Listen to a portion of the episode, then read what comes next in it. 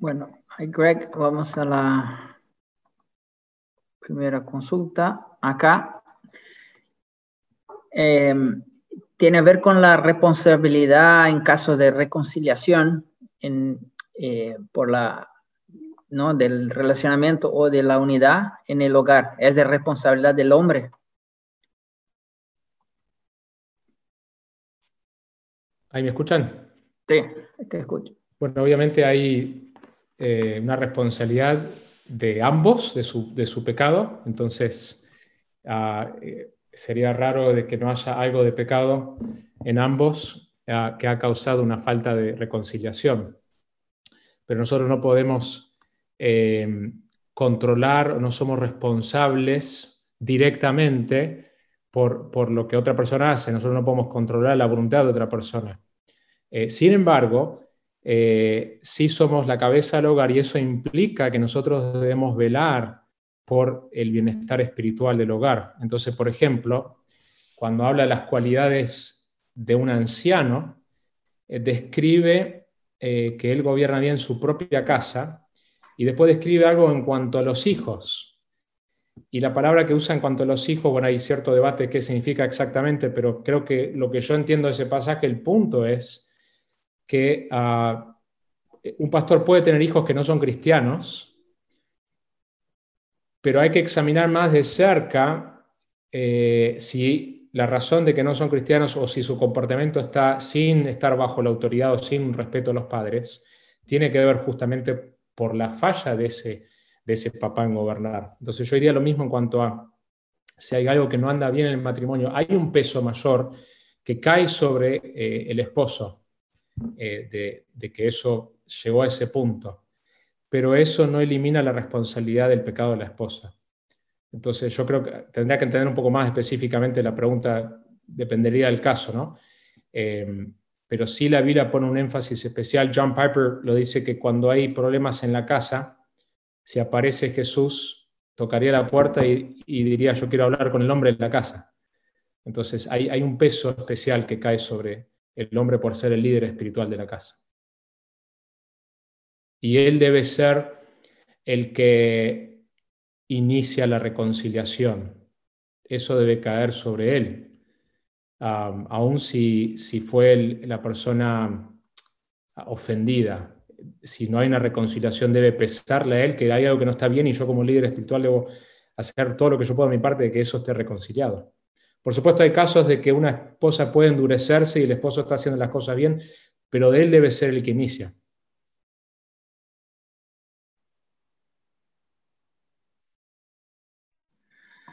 Perfecto. Em, después una que sigue. Es em, acá. Tiene cómo puede ayudar la esposa, su esposo, a cumplir este mandato que nos deja Pedro.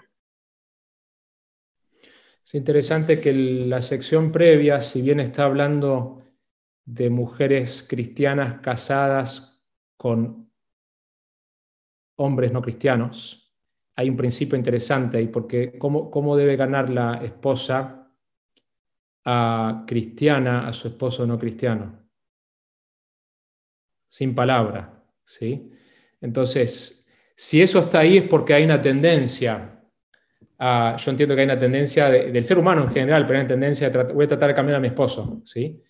ahora, eso no significa, la palabra nos habla de mandatos generales que cualquier cristiano debe hacer con otro cristiano, que incluye la exhortación, que incluye ah, la reprensión, o sea, esas cosas que deben ocurrir entre hermanos en el cuerpo también ocurren en el hogar.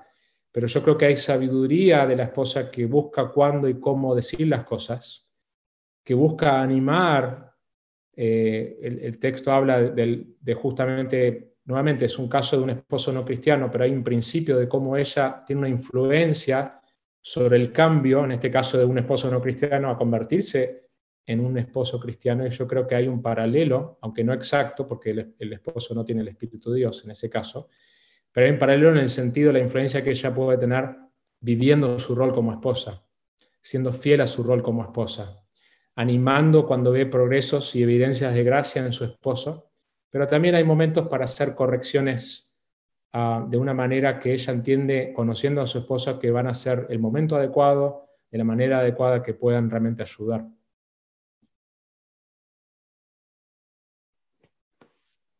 Ok. Eh, pues una otra consulta que hay acá es pregunta sobre la intimidad sexual. ¿Quién tiene la responsabilidad? Bueno, 1 Corintios 7 nos habla de que los dos son, son responsables. Obviamente, siempre, la Biblia siempre va a poner más peso si algo no anda bien en el matrimonio, si, si algo no anda bien en la familia, el hombre es la cabeza.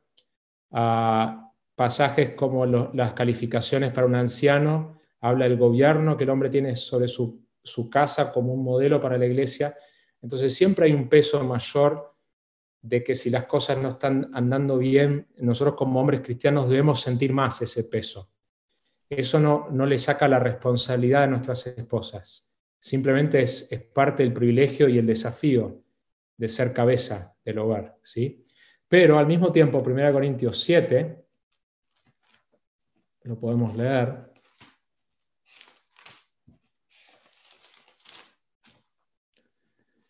El mandato que Pablo da, se lo, da a los dos, y es muy interesante, porque esto es primer siglo. Recuerden que la mujer no tenía derechos, especialmente la cultura judía, la cultura griega, la cultura romana.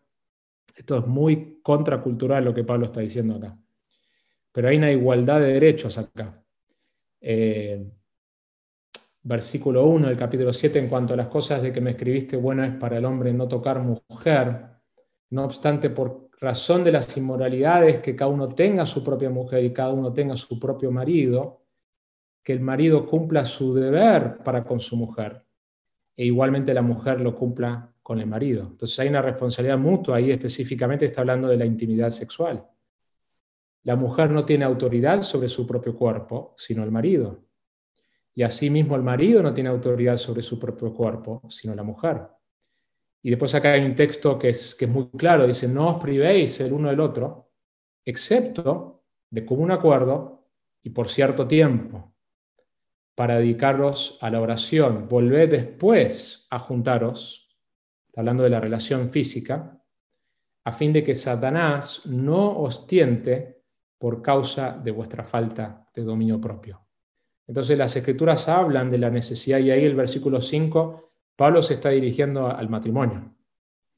No le está hablando la esposa, no le está hablando al esposo, está diciéndole a los dos que no se priven, que debe haber, no dice cuánta frecuencia, pero dice que debe haber frecuencia en la intimidad. Y que hay una excepción y esa excepción es que es un común acuerdo, no es una o uno que pide no tener relaciones, por supuesto hay temas de salud, hay razones reales de por qué uno tomaría una pausa, pero acá el texto está enfatizando de que es algo que los dos deciden y también dice que es un límite, hay un cierto tiempo. Y específicamente es para dedicarse a la oración, es un ayuno sexual que el texto nos está hablando. Pero después dice que, vuelvan juntos. Y la razón que da es que si ustedes siguen en, un estado de, no tener unión física como Dios lo diseñó, eh, va a haber más tentación. Eh, la Biblia presenta proverbios que, te goces con la mujer de tu juventud, de Eclesiastés, eh, la necesidad de que nosotros, así como nosotros disfrutamos a Dios, como una de las maneras que combatimos el pecado, nosotros debemos buscar disfrutar nuestros cónyuges para combatir la tentación. Ah, pero hay una responsabilidad mutua que, la escritura nos da acá.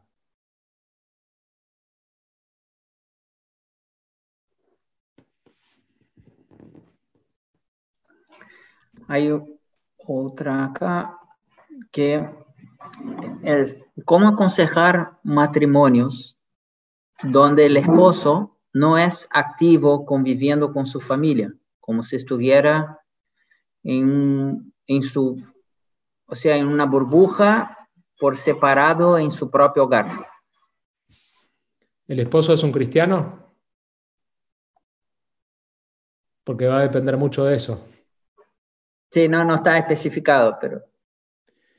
Ah, si el esposo no es cristiano, bueno, tenemos los mandatos de primera de Pedro 3, 1 al 6, de cómo la esposa debe enfrentar eso, ¿no? Obviamente que lo que ese texto dice, después hay principios de sabiduría de cómo aplicar eso a situaciones muy particulares. Si el esposo es cristiano, ah, obviamente hay una falla, están, están, eh, está fallando en esta área. Entonces también depende cuál es su relación con la iglesia local. Idealmente sería miembro de una iglesia local y, y está en una iglesia sana, donde puede primeramente ser animado, confrontado por su propio cónyuge pero bueno, idealmente entonces Mateo 18, ¿sí? Cuando no hay una respuesta es otra persona se involucra. Y eso puede ser consejería matrimonial, esa es la, tercera persona que se involucra fuera de la esposa que está viendo esto. Pero bueno, frente a, falta de respuesta, entonces se sigue exhortando de dos o tres. Mateo 18 nos habla de la necesidad, y bueno, a través de la Biblia vemos la necesidad de cuando alguien no responde a cualquier pecado, de poder tener eh, más de una persona que me ayuda a ver mi, punto ciego. ¿no? Si esta persona tiene el Espíritu de Dios, una de las características del verdadero cristiano es eh, un arrepentimiento continuo. Entonces, la razón que la iglesia disciplina a un miembro no es por, porque hay pecado, porque pecado hay en todos, sino es por la falta de arrepentimiento. Entonces, el, punto es si este marido eh, puede ser la falta de instrucción, necesita instrucción, entender su rol, Ah, pero puede ser rebeldía o una, combinación. Y todo esto asumiendo que es cristiano, ¿no? Si, no es cristiano, eh, ya es un poco más complejo. Y bueno, Primera de Pedro nos da unas pautas de cómo la esposa debería enfrentar eso en los primeros seis versículos. Perfecto. Pues hay otra consulta acá, es eh, maneras prácticas de conocer o observar a mi esposa. Bueno, yo, le digo algunas cosas que imperfectamente he aprendido en los años. Eh, obviamente, apartar un tiempo semanal. Nosotros tenemos hijos que ahora no son tan chicos. Alaina tiene 15, Wendy tiene 12, Tiago tiene 9, así que ahora es un poco más fácil que nosotros tengamos conversaciones, tiempos de calidad. Eh, no, era como antes que debíamos realmente salir y buscar a alguien que, cuide a, los niños para poder tener un tiempo a solas. Es un poco más fácil hacerlo ahora, pero aun cuando era más difícil hacerlo, eh, nosotros intentábamos priorizar tener una cita semanal. Entonces, continuar el noviazgo en el matrimonio, eh, hacer cosas que no tienen que ver, en el caso mío como pastor, tratar de había momentos que disfrutábamos hablar del ministerio, de la iglesia, pero también había momentos que decíamos, vamos a hablar de algo que no tiene que ver con la iglesia.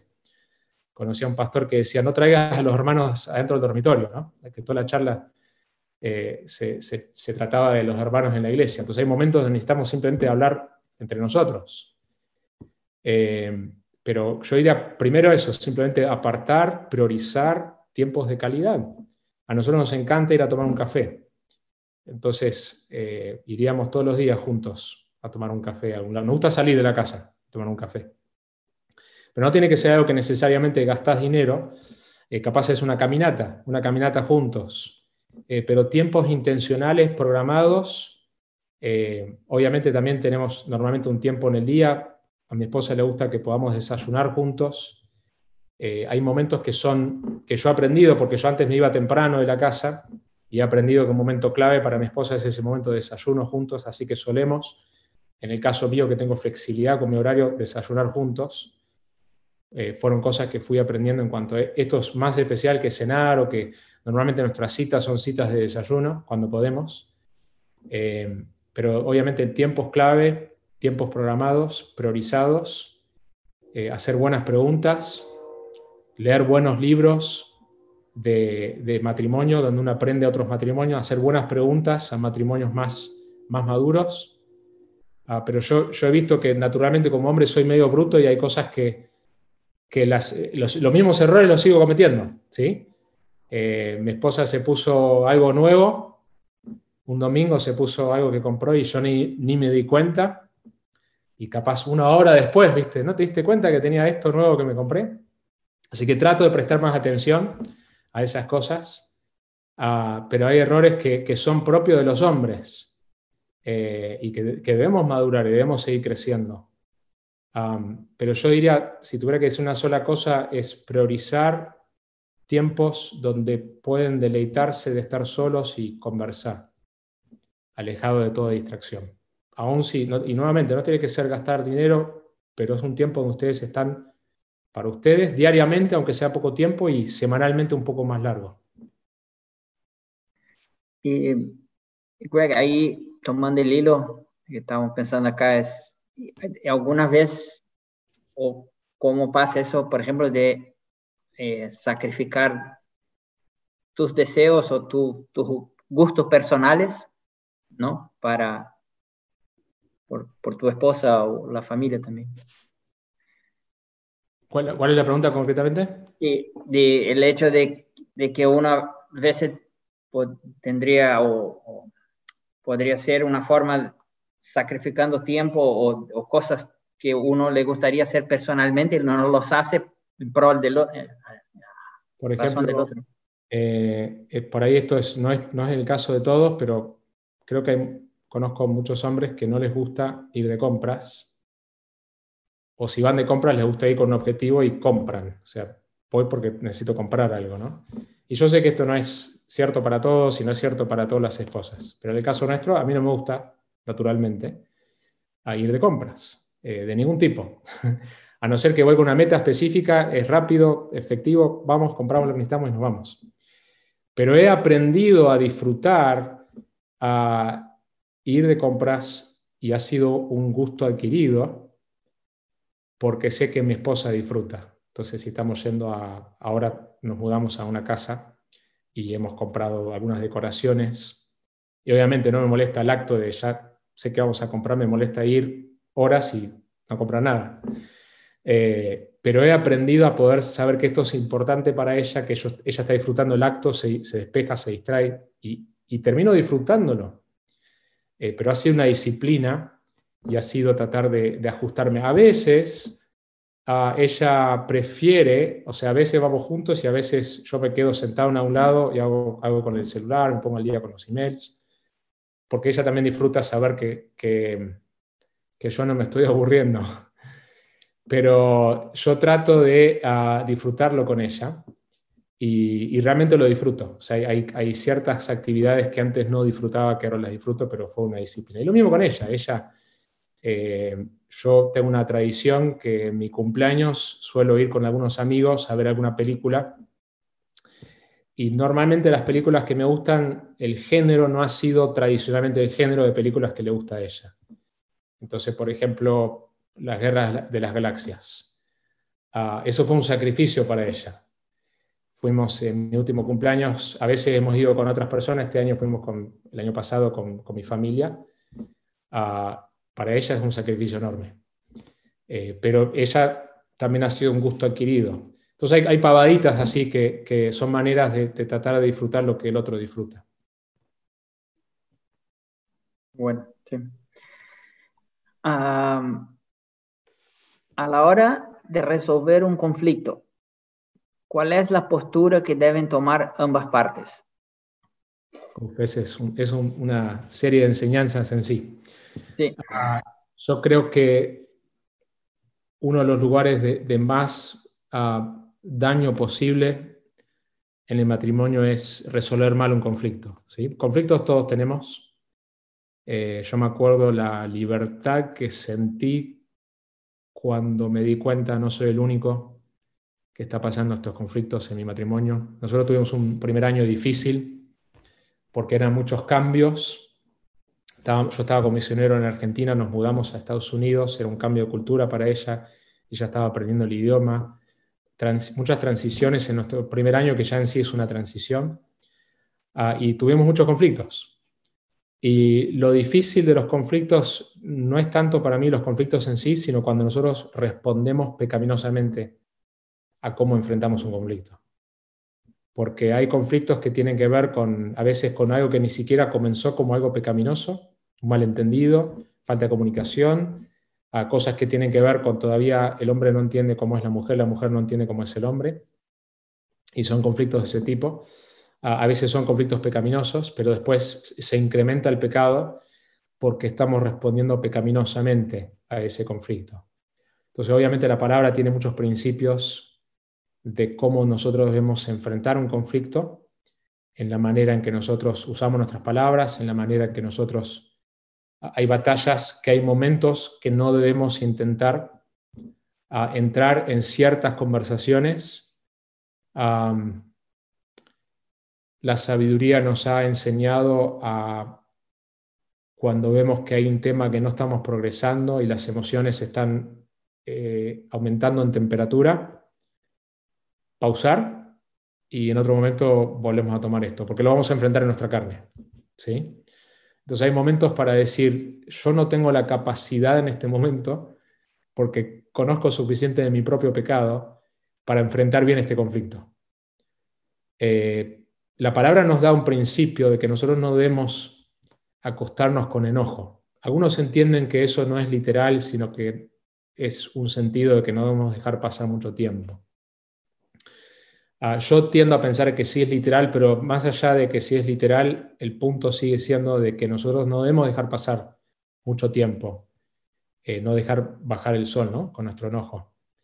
Entonces, hay momentos para eh, pausar porque esto no está avanzando y hay momentos, eh, pero tampoco podemos prolongarlo para siempre.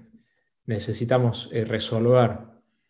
Y hay momentos donde a veces necesitamos eh, alguien de afuera que, nos pueda ayudar porque no estamos avanzando en un tema.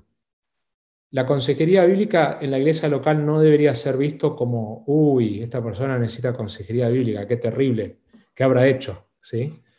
Eh, porque la consejería bíblica simplemente es tomar las escrituras y aconsejarnos mutuamente. O sea, en realidad es algo que debería estar ocurriendo continuamente. Entonces, a la medida que nosotros tenemos la, disposición y la humildad para ser transparentes y decir lo que nos está pasando realmente, eh, va a ayudar, va a haber más posibilidad de que alguien nos pueda ayudar a ver nuestros puntos ciegos. ¿sí? Ah, otro principio es que, una manera de determinar resolver es una, me acuerdo un matrimonio que nos animaba en esto, es eh, la unión física pronto, ¿no? Porque eso es una manera también de terminar de reconciliar. Si yo no puedo unirme físicamente, porque todavía lo que no, no está bien es porque algo no está reconciliado. Ahora, la palabra también me lo, me lo habla como un acto de obediencia. Entonces, eh, tiene que haber un punto de que aun cuando los sentimientos quizás en un momento no están, yo avanzo hacia poder estar dispuesto a reconciliarme también en volver a unirme físicamente, porque eso como que cierra eh, la, reconciliación. Entonces son algunos pensamientos así en general en cuanto a algunos principios de la palabra en cuanto a los conflictos.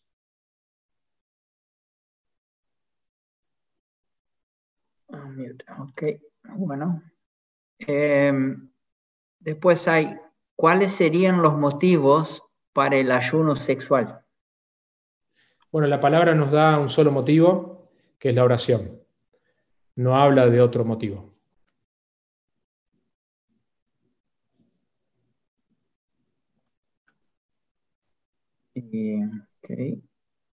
Obviamente las escrituras solo habla de eso, pero ahí puede haber temas de salud y otras cuestiones que son cuestiones más prácticas. Pero en cuanto a lo que la escritura directamente dice, bueno, esta es una razón para parar por un tiempo, es eso. Claro. Em,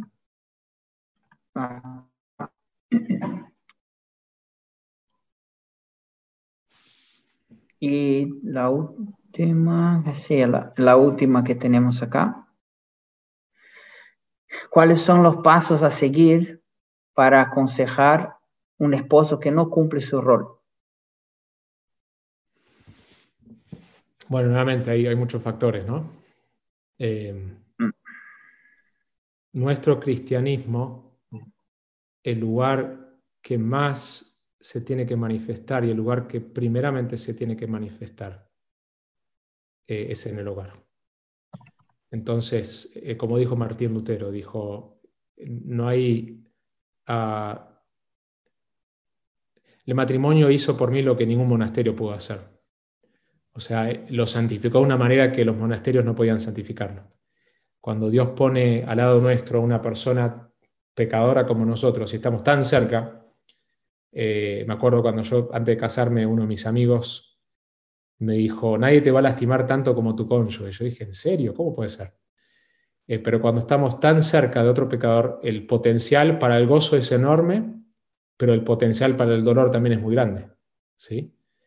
Entonces, ah, es ahí donde nosotros somos santificados, es ahí donde se forma el carácter de Cristo, es uno de los lugares que Dios utiliza para formar el carácter de Cristo, es ahí donde se prueba mi cristianismo. Ah, por eso los pastores deben ser modelos imperfectos, pero irreprensibles. Y una de las maneras que modelan la vida cristiana es su familia. Y por eso el requisito tiene que ser que gobiernen bien su casa. Entonces la Biblia nos da un estándar de cómo debería ser el matrimonio. Y la vida cristiana, el cristiano ya no vive para sí mismo. Eh, ya cuando él se convirtió, eh, ya fueron sus metas propias. es una contradicción que el cristiano esté buscando vivir para sí mismo. No, existe eso en la Biblia. Obviamente hay una lucha real con la carne. Eh, nosotros tenemos todavía, como Pablo describe en Romanos 7, ahí de mí, miserable de mí, ¿quién podrá salvarme? Hay una lucha real que la tendremos hasta que Cristo venga. Pero el patrón, la dirección de la vida del cristiano es una vida que que vive para Cristo, vive para otros, y el lugar que él lo tiene que primeramente demostrar es, su hogar. Eh, Efesios 5, Pablo le habla a los esposos y el estándar es altísimo. Es, es, imposible que nosotros podamos cumplirlo perfectamente. ¿Cómo debemos amar a nuestras esposas? Como Cristo ama a la iglesia. Nosotros jamás vamos a poder amar a nuestras esposas de esa manera porque Cristo amó perfectamente, siendo Él perfecto y nosotros siendo pecadores y dio su vida por la iglesia. Pero ese es el modelo y esa es la manera que nosotros amamos a nuestras esposas. Entonces la palabra nos muestra que el cristiano no vive para sí mismo, que su vida cristiana tiene que manifestarse en su hogar y cuando un, cuando un hombre no está haciendo eso, no está viviendo la vida cristiana, tiene que haber arrepentimiento. No estamos hablando de, fallas o de momentos donde tiene que madurar más, pero si hay un patrón, una dirección contraria a lo que la escritura dice, tiene que ser corregido amorosamente, primeramente instruido si no ha sido instruido. Ah, instruido con la palabra, pero también con los modelos, por eso la importancia del discipulado, por eso la importancia de pastores calificados. Ustedes tienen la bendición de tener un pastor bien calificado en su iglesia. Hay iglesias que no tienen eso, Ah, pero el propósito de eso es para que haya modelos y para que haya discipulado, para que entonces la instrucción es tanto desde el púlpito, pero también modelando vidas. Pablo le dijo a Timoteo, imítame a mí como yo imito a Cristo, y eso incluye para nosotros como hombres que a medida que nosotros caminamos con Cristo podamos también pedirle a otros que nos imiten y eso incluye nuestros matrimonios.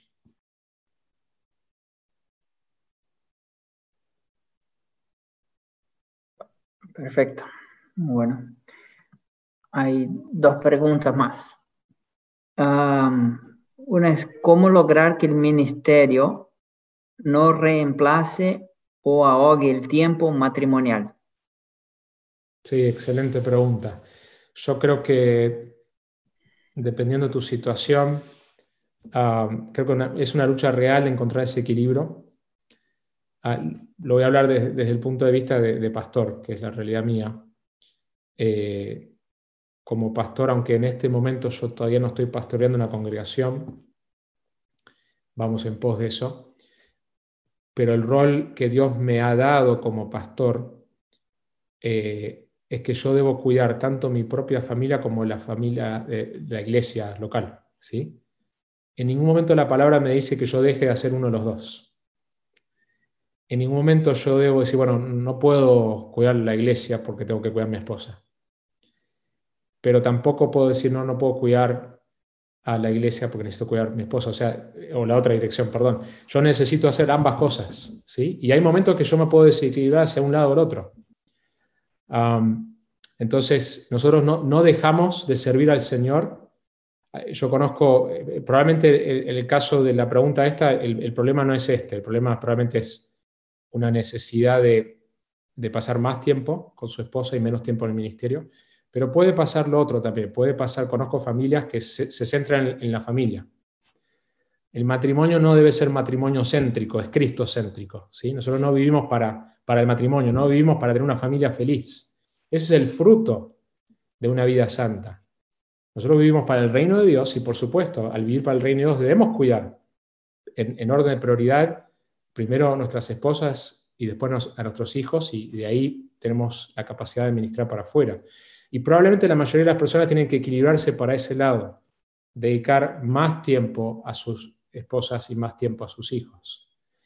Pero también es posible que uno deje de servir con la excusa, bueno, estoy cuidando a mi familia. ¿sí? Cuando la palabra nos pide vivir para algo más grande que nuestra propia familia. Entonces, volviendo a la pregunta original, yo diría que tiene que ver en la agenda, concretamente tiempos donde están programados, y si no lo están logrando, donde el, esposo y la esposa están pudiendo pasar tiempo de conversación, como decía antes, tiempos de ánimo también, de estar en un grupo pequeño juntos. No sé cómo está organizado en este momento, pero en la iglesia bíblica de Citibel fue de ánimo para nuestro matrimonio, para los matrimonios estar en un grupo de matrimonios. Ahí era un momento que no estábamos pasando tiempo solos, pero un tiempo que estábamos invirtiendo en nuestro propio matrimonio, estando con otros matrimonios, porque teníamos comunión, con otros matrimonios hablando de temas de matrimonio. Entonces hay maneras de estar sirviendo estar involucrados en la iglesia local y al mismo tiempo invertir en la familia. Pero al mismo tiempo necesitamos apartar, apartar tiempo a solas. Eh, en el caso mío como pastor siempre hay un día donde yo no lo negocio y salvo raras excepciones eh, es el día de familia. hay complejidad para personas que tienen que equilibrar trabajo, ministerio, familia, eh, pero hay una prioridad bíblica de mi relación con Cristo, mi relación con mi esposa, mis hijos, y en medio de eso servir a la iglesia.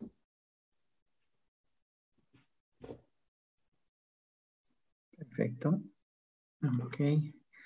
La última que tengo acá, eh, no sé si entendí bien la pregunta, pero voy a leer literal acá, ¿no? Debo tomar este texto como una de mis disculpas espirituales entendido como mm, lecturas bíblicas, oraciones, etc. No sé si no me quedó muy claro acá, pero debo tomar este texto, o sea, de Primera Pedro, ¿no? Tres, como una de mis disculpas, espirituales. No sé si entiendo la pregunta, pero si entiendo que la persona está diciendo que este texto le muestra algo que él no está haciendo, ah, ese, es el proceso de la santificación. Nosotros eh, vamos leyendo las escrituras, escuchando mensajes bíblicos y vamos viendo áreas que necesitamos crecer.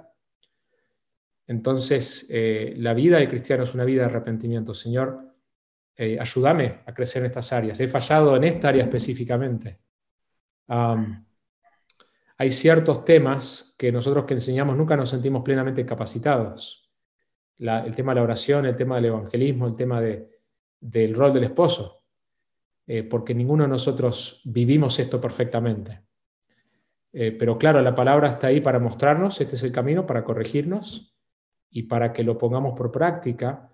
Y cuando no lo hemos hecho por ignorancia o por rebeldía, le pedimos perdón al Señor y y perdón quizás a nuestros cónyuges y la ayuda del Señor para poder crecer en esa área.